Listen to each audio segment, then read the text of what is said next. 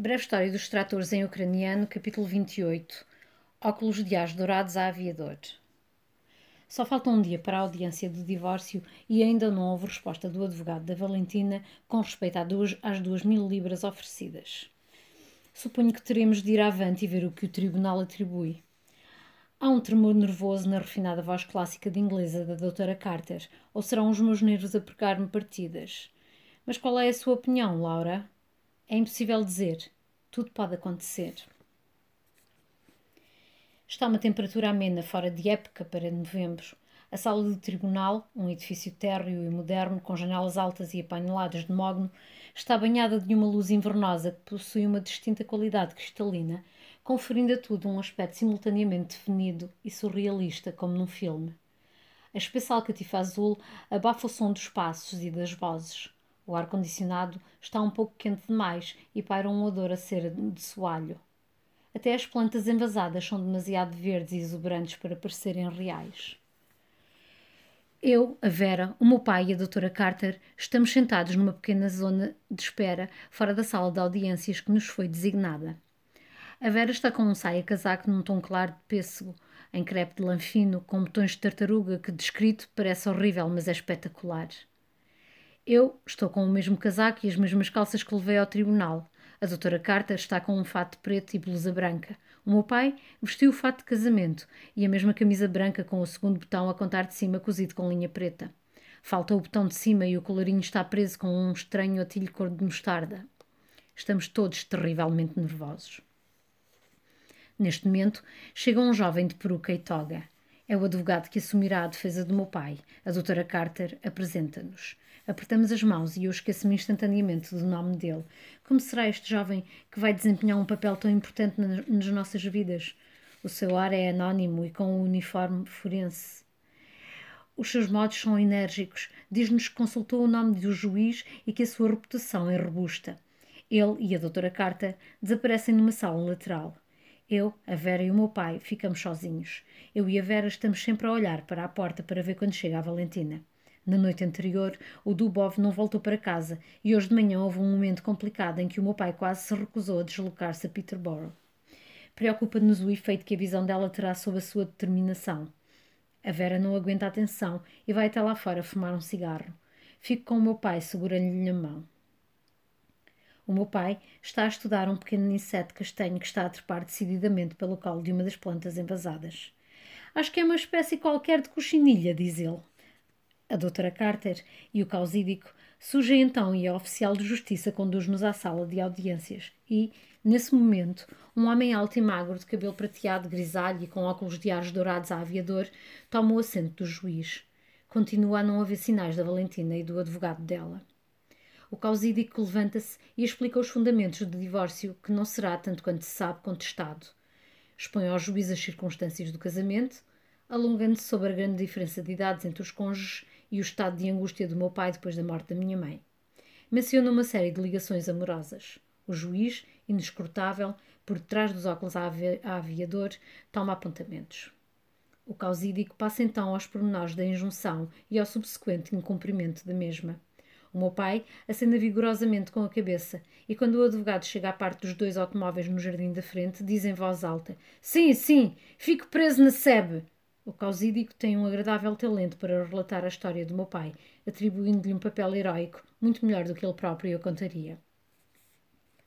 Está a falar há quase uma hora quando se ouve um alvoroço do lado de fora da sala de audiências. Abre-se uma fresta da porta e a oficial de justiça enfia a cabeça e diz qualquer coisa ao juiz, e o juiz acena com a cabeça. E depois a porta escancara-se e no tribunal entra o Stanislav. Aprimorou-se Está com um uniforme escolar e o cabelo foi penteado com água. Traz uma pasta com papéis que se abre quando ele irrompe pela porta dentro. Enquanto se atarefa a apanhá-los, diviso as fotocópias dos poemas do meu pai e as traduções infantis.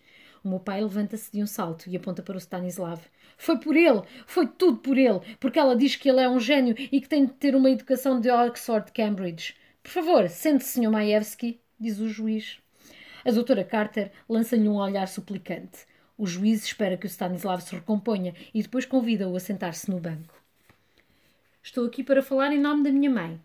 O causídico põe-se em pé de um salto, mas o juiz faz-lhe um gesto para que se sente. Deixa o rapaz dizer o que tem a dizer. Então, meu jovem, podes explicar-nos por que razão a tua mãe não está representada em tribunal? A minha mãe está no hospital, diz o Stanislav. Foi para lá dar à luz. É o bebê do Sr. Maevski. Esboça o seu sorriso com covinha e dente lascado. Não, não! A Vera levanta-se de um salto. Não é nada o bebê do meu pai. É fruto de adultério. Os olhos dela chispam. Sente-se, por favor, menina, um senhora. Um, diz o juiz.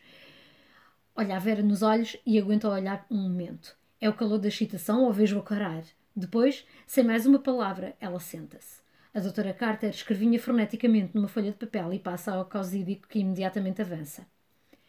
Houve uma oferta, diz ele, de 20 mil libras contra provas de que o filho era dele, obtidas através de um teste de paternidade. A oferta foi recusada. Foi contraproposta uma soma mais baixa, não condicionada a um teste de paternidade. O Sr.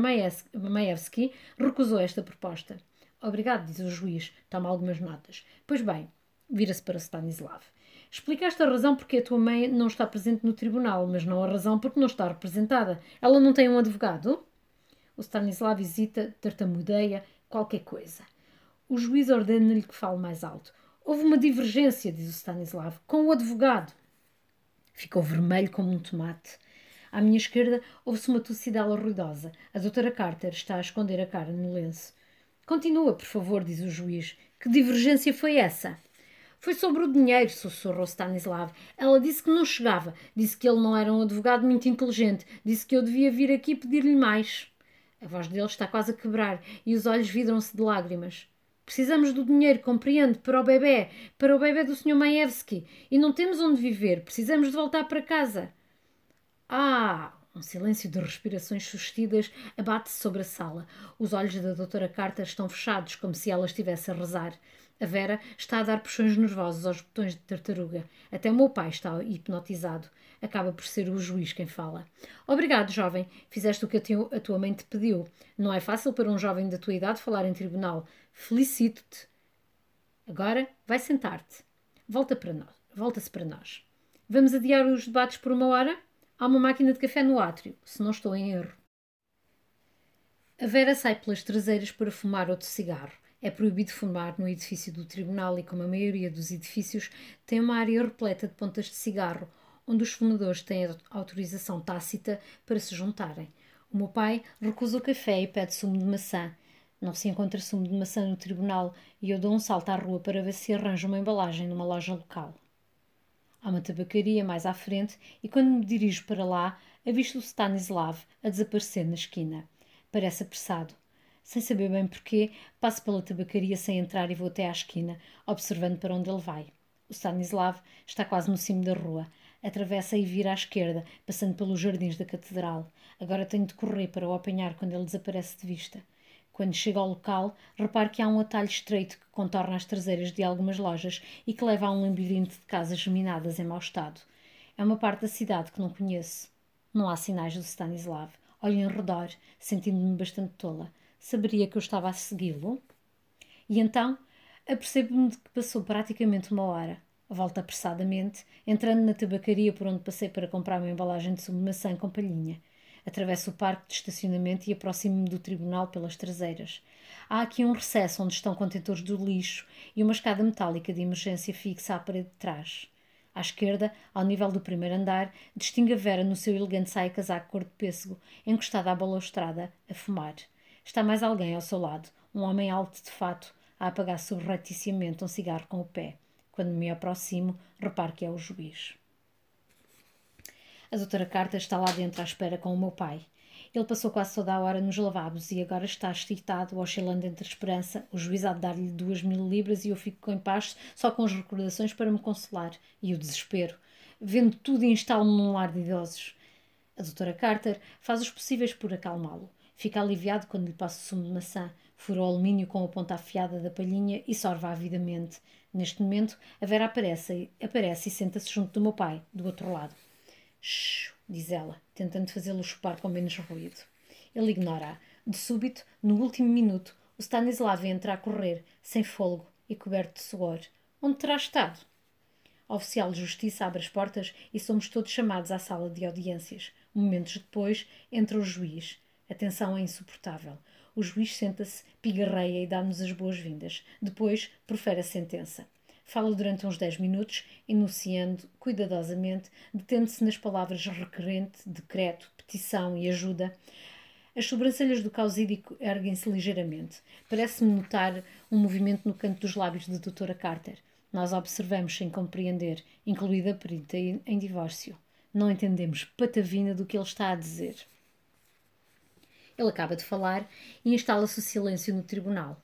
Continuamos sentados, como que em transe, como se o prolonga, prolongado encantamento das palavras incompreensíveis tivesse enfeitiçado a sala.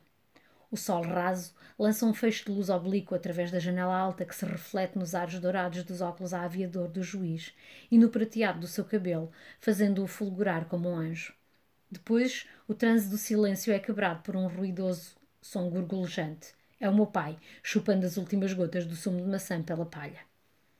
Estarei a imaginar a inescrutável expressão do juiz exibe um sorriso fugaz. Neste momento, ele levanta-se, todos nos levantamos, e atravessa silenciosamente a alcatifa azul nos seus brilhantes sapatos pretos que apagam cigarros e sai pela porta. Então, o que é que ele disse? Estamos todos reunidos em volta da doutora Carter no átrio, a beber café da máquina por chávenas de polistireno, ainda que a cafeína seja a última coisa de que precisamos. Bem, concedeu o divórcio ao Sr. Maevski, que foi aquilo que pedimos, respondeu a doutora Carter com um sorriso rasgado. Tirou o casaco preto e tem manchas de suor nas axilas clássicas de inglesa. E o dinheiro? Pergunta a Vera. Não atribuiu nada porque não foi pedido nada. Quer dizer, em princípio, um acordo financeiro acontece ao mesmo tempo que o divórcio, mas, como ela não se fez representar, não foi apresentado nenhum pedido em nome dela. Debate-se para manter uma expressão séria. E o Stanislav? Continua inquieta. Foi uma boa tentativa, mas tem de ser feita formalmente com a devida representação. Acho que é o que o Paulo está a explicar ao, ao Stanislav. O jovem causídico tirou a peruca e a, toga, e a toga e está sentado no canto ao lado do Stanislav, com o braço enredado dos ombros dele. O Stanislav está lavado em lágrimas. O meu pai seguiu ansiosamente a discussão e agora bate palmas, jubiloso. Não levou nada. Ganância a mais. Não levou nada. A justiça inglesa é a melhor do mundo. Mas a doutora Carter levanta um dedo de advertência. Mas ela ainda pode requerer pensão de alimentos ao tribunal, embora nestas circunstâncias seja mais normal pedi-la ao pai da criança. Se ela souber quem é e se. se. já não consegue controlar o riso, esperamos, ela recompõe-se se conseguir arranjar um advogado que eu represente. Que quer dizer? Pergunta a perita em divórcio. Tem, tem, com certeza advogado. Sabem, diz a doutora Carter. Não devia dizer-lhes isto, mas numa cidade do tamanho de Peterborough, todos os advogados se conhecem. Faz uma pausa e sorri. E nesta altura, já toda a gente conhece a Valentina. Já passou praticamente por todos os consultórios da cidade. Todos se fartaram dela. A entrar de subtão com exigências ridículas. Recusou-se a aceitar os conselhos dos advogados, todos tinha metido na cabeça que tinha direito a metade da casa e não dava ouvidos a ninguém que lhe dissesse o contrário. Depois insistiu que tinha direito a apoio jurídico para lutar por ela em tribunal. Uma arrogância enorme, a pavonear-se de casaco de peles com aqueles modos de peixeira, a exigir isto e aquilo, e tudo à pala do apoio jurídico. Não sei se sabem, mas as regras são muito rigorosas. No princípio, algumas firmas alinharam enquanto receberam os honorários, mas quando não faziam o que ela queria, ela fazia um escarcel e desandava. Deve ter sido o que aconteceu quando lhe oferecemos duas mil libras. Aposto que o advogado a aconselhou a aceitar. Capta-me o olhar. Era o que eu teria feito no lugar dela, mas o juiz não podia saber isso. Acho que tirou essa conclusão, diz a doutora Carter com uma casquinada. Não é estúpido. Robusto, murmura a Vera com uma expressão ausente nos olhos. Depois da excitação do tribunal, a casa parece fria e taciturna quando regressamos. Não há comida no frigorífico e o aquecimento central deixou de funcionar. Tachos, pratos e chávenas sujas estão amontoados no, no lava-loiça e na mesa. Há mais pratos e chávenas que não chegaram sequer ao lava-loiça. Continua a não haver sinais de Dubov. A disposição do meu pai abate-se assim que transpõe a porta. Não podemos deixá-lo aqui sozinho, murmura a Vera. Podes ficar hoje com ele? Não posso faltar outro dia ao trabalho. Suponho que sim, suspira ela. Obrigada, mana. Tudo bem. O meu pai protesta momentaneamente quando sabe desta disposição, mas dá a ideia de que também ele compreende que as coisas têm de mudar. Enquanto a Vera vai às compras, sento-me com ele na sala da frente. Papá, vou informar-me sobre a disponibilidade de uma casa com assistência ao domicílio. Não podes viver aqui sozinho. Não, não, de maneira nenhuma. Nada de casas com assistência ao domicílio. Nada de lares de idosos. Papá, esta casa é demasiado grande para ti. Não consegues tê-la limpa, não tens dinheiro para o aquecimento. Numa casa com assistência ao domicílio, tens um pequeno e bonito apartamento só para ti, com uma assistente para tratar de ti. Assistente, ora, levanta as mãos num gesto dramático. Nádia, hoje no tribunal o juiz inglês disse que posso viver na minha casa. Agora tu dizes que não posso. Preciso ir outra vez para tribunal? Não sejas tolo, papá. Ouve. Pôs a minha mão na, na dele. É melhor mudar-te agora, enquanto és capaz de tratar do teu próprio apartamento, com uma porta independente que podes fechar com a tua chave para fazeres lá dentro o que muito bem te apetecer, e o teu próprio quarto, onde ninguém pode entrar, e a tua casa de banho privada e sanita, mesmo ao pé do quarto. Hum, Vendemos esta casa a uma boa família e pomos o dinheiro no banco e os juros chegam para pagar a renda. Hum. Vejo a sua expressão alterar-se enquanto falo. Onde é que preferes estar? Queres ficar aqui perto de Peterborough para estar perto dos teus amigos e do clube ucraniano? Ele fica inexpressivo. Era a minha mãe quem tinha amigos. Ele tinha grandes ideias. Ou queres ir para Cambridge para estar perto de mim e do Mike? Silêncio. Pronto, vou procurar em Cambridge para estar perto de mim e do Mike. Assim podemos visitar-te com mais frequência. Hum, está bem. Afunda-se na poltrona virada para a janela, reclinando a cabeça contra um coxim, e fica ali calmamente sentada a observar as sombras a cobrir os campos que escurecem. O sol já se pôs, mas eu não corro as cortinas. O crepúsculo insinua-se na sala.